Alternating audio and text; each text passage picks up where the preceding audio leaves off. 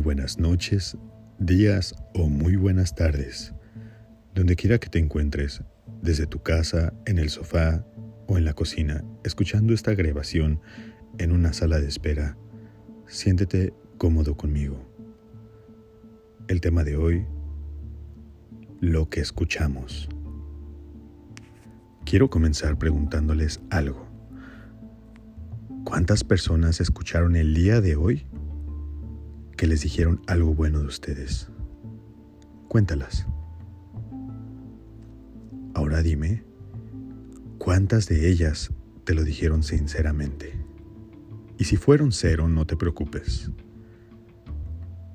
¿Cuántas de ellas te motivaron o te preguntaron genuinamente cómo estabas y qué necesitabas? Es una realidad, pero no debe de ser triste esto, ¿cierto? Se puede cambiar. El cambio, yo lo he dicho siempre, el cambio viene con uno mismo.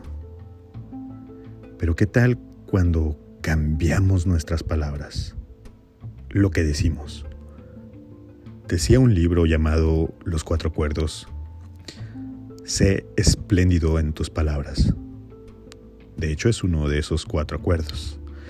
Pero, ¿qué, qué significa esto? Algunos dirán que debes de hablar muy éticamente o tal vez muy intelectual. Mm, no necesariamente. Hay una película de mi niñez que jamás olvidaré. La película se llama Bambi. Muchos de ustedes la recordarán, un venadito. Hay una escena que se me quedó muy grabada, en la que su amigo el conejito le intenta enseñarle a cómo caminar, pero este se empieza a reír. Entonces su mamá le dice algo que se me quedó muy grabado inclusive a mí. Le dice, si no tienes nada bueno que decir, mejor no has de hablar.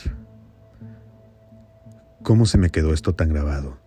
Y es que hay tanta gente que sabe hablar por hablar, pero no impecablemente, simplemente hablan porque saben hacerlo. Opinan porque piensan que tienen una opinión.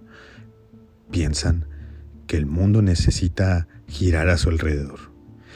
Quiero que te enfoques en dos cosas simples. Hablar por comunicar o hablar para ser espléndido. En la primera solamente informamos y está muy expuesto el querer decir algo desinformado.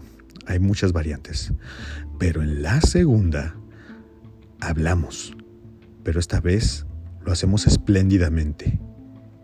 Complacemos a los demás, hacemos sentir bien al público. Inclusive, inclusive la gente a nuestro alrededor se siente bien. ¿Alguna vez has escuchado a alguien decir un cumplido y luego tiraramente la gente lo toma como una alzada de ego, pues déjame decirte algo, esos actos son oportunidades para poder crecer, para poder sentirnos bien y realmente hacer sentir bien a otros.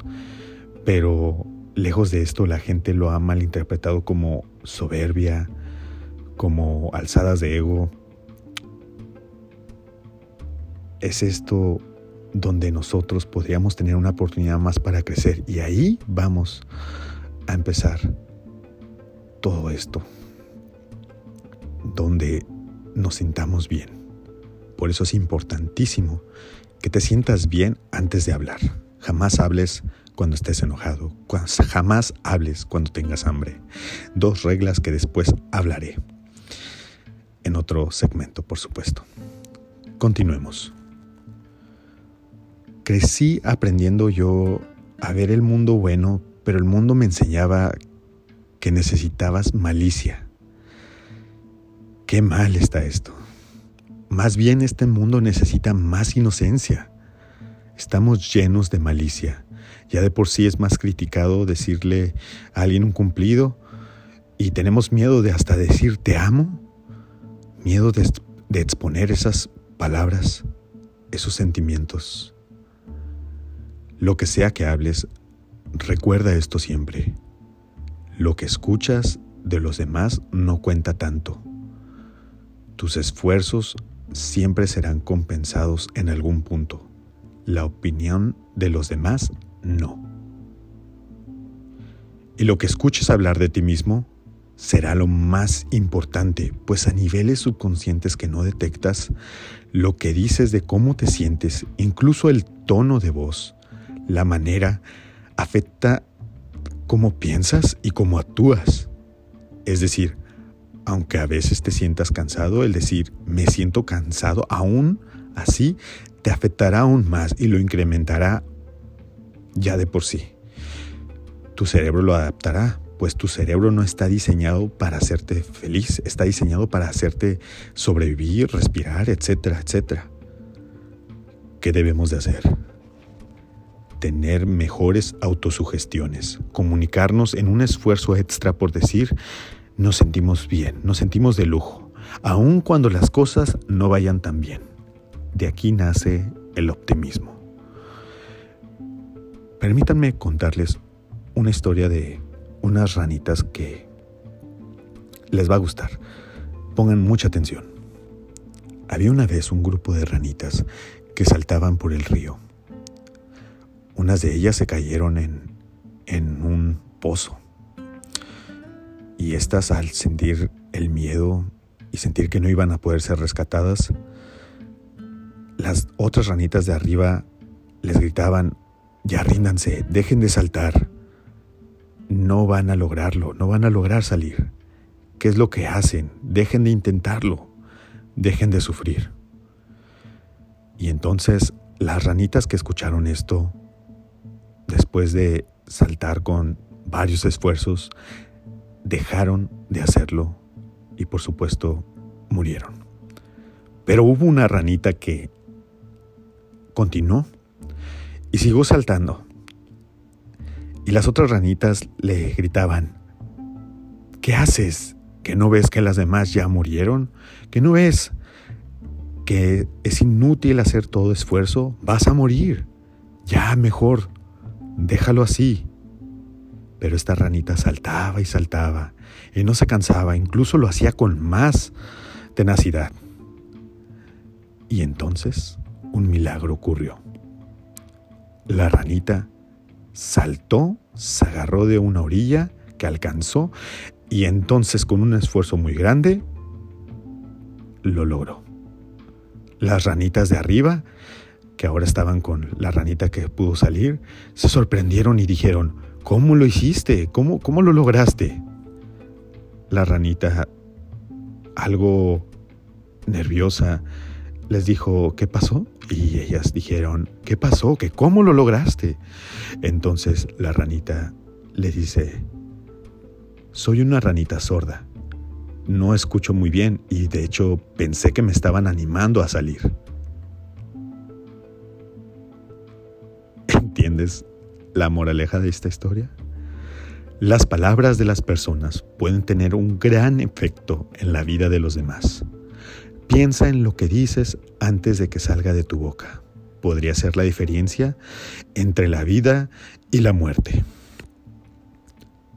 En cualquier lugar de la historia, como tú te quieras ver, podríamos ser las ranitas de arriba, desalentadoras, o podríamos ser la ranita de abajo, que a pesar de ser sorda, se dijo a sí misma, yo puedo, lo lograré. Pero no lo dijo en palabras, lo dijo a sí misma. ¿Ves cómo lo que dices de ti tiene mucha importancia, como todo lo que hablas tiene mayor importancia? ¿Y ves también cómo lo que escuchas también tiene un efecto en ti? ¿Qué sería de ti si nunca hubieras escuchado esos malos comentarios, esas malas críticas hacia ti, que más que ayudarte te hieren. Aprende a escuchar con el corazón y habla con este, y la vida te compensará aún en las más grandes pruebas. Recuerda, nacimos solos, pero se nos dio la capacidad de hablar, de comunicar.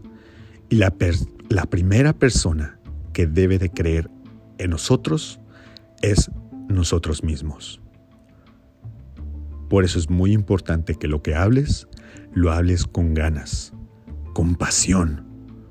pues tu mejor audiencia es y siempre serás tú mismo.